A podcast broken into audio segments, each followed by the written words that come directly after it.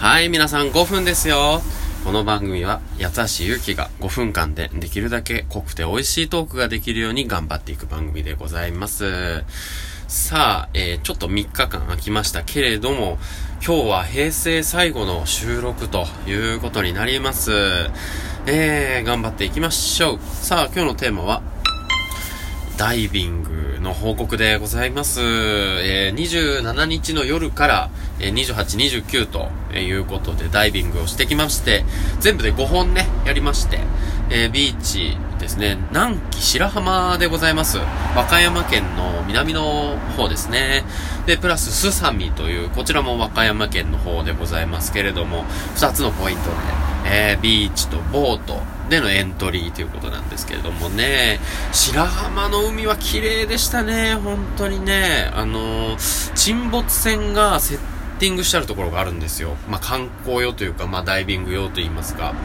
で、そこにね、魚の群れがね、わーっといましてね、えー、で、その沈没船の中をこうダイビングしながら通り抜けるっていう、まあ、アトラクション的な要素がありまして、十何メートルですかね、十、あの、後でね、コンピューター、だいぶコンピューター見たら、19メートルぐらいのとこだったんですけど、もう海の中のね、アンダーザシーの魚たちの、えー、暮らしの中に入っていくというね、のが楽しめまして、甲板の方なんかでですね、なんかちょっと家族っぽい魚がいましてね、子供とお母さんとお父さんみたいな、そんな雰囲気だったと思いますけどもね、そんな生活も垣間見えたりとかしましたし、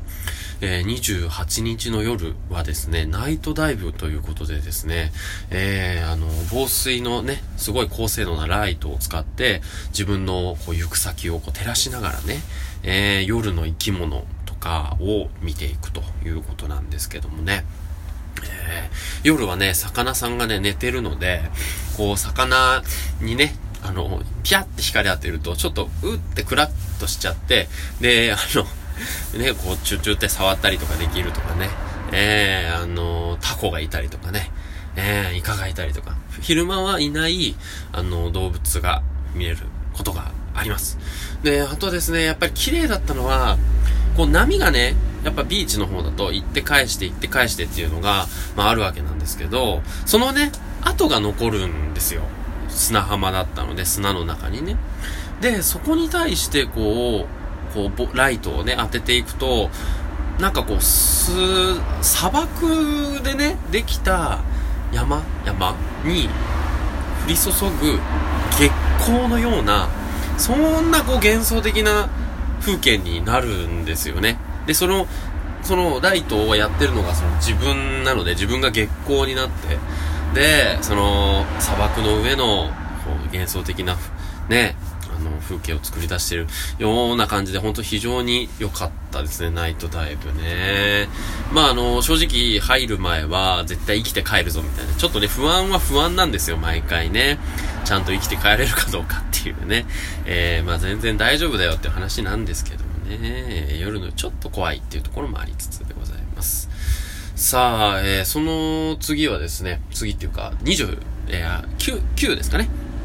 9は、すさみ、すさみ町というところでですね、えー、あの水中のポストにハガキを出すということをやってきました。あの、実際に防水のね、えー、素材でできたハガキに、まあ、油性ペンかなんかでこう、住所を書いてですね、住所も書いて、そして、えー、海岸から10メートルくらい、こうね、潜ってね、進んでいく、ね、100メートルくらい潜って進んでいくと、あの、あるんですね、海底にポストが沈めてあって、で、そこのポストのあの、口にね、ぴょってこう、はがき入れると、後日ですね、その、ダイバーの郵便局員さんが回収してくれてですね、えー、実際に自分のところまで届けてくれる。多分ね、だからね、明日、明後日ぐらいにははがき届くんじゃないかなと思いますけども。まあ、そんなこんなでね、えー、で、あの、深いダイブとかナイトダイブとかね、いろいろしたことによって、僕も、まあ、晴れてライセンス、ね、あとテストを受けて合格すれば、えー、ライセンス取得がね、あの、ちょっと上の方のコースまで完了するということで、えー、非常にまあ、充実したダイビングの旅行でございました。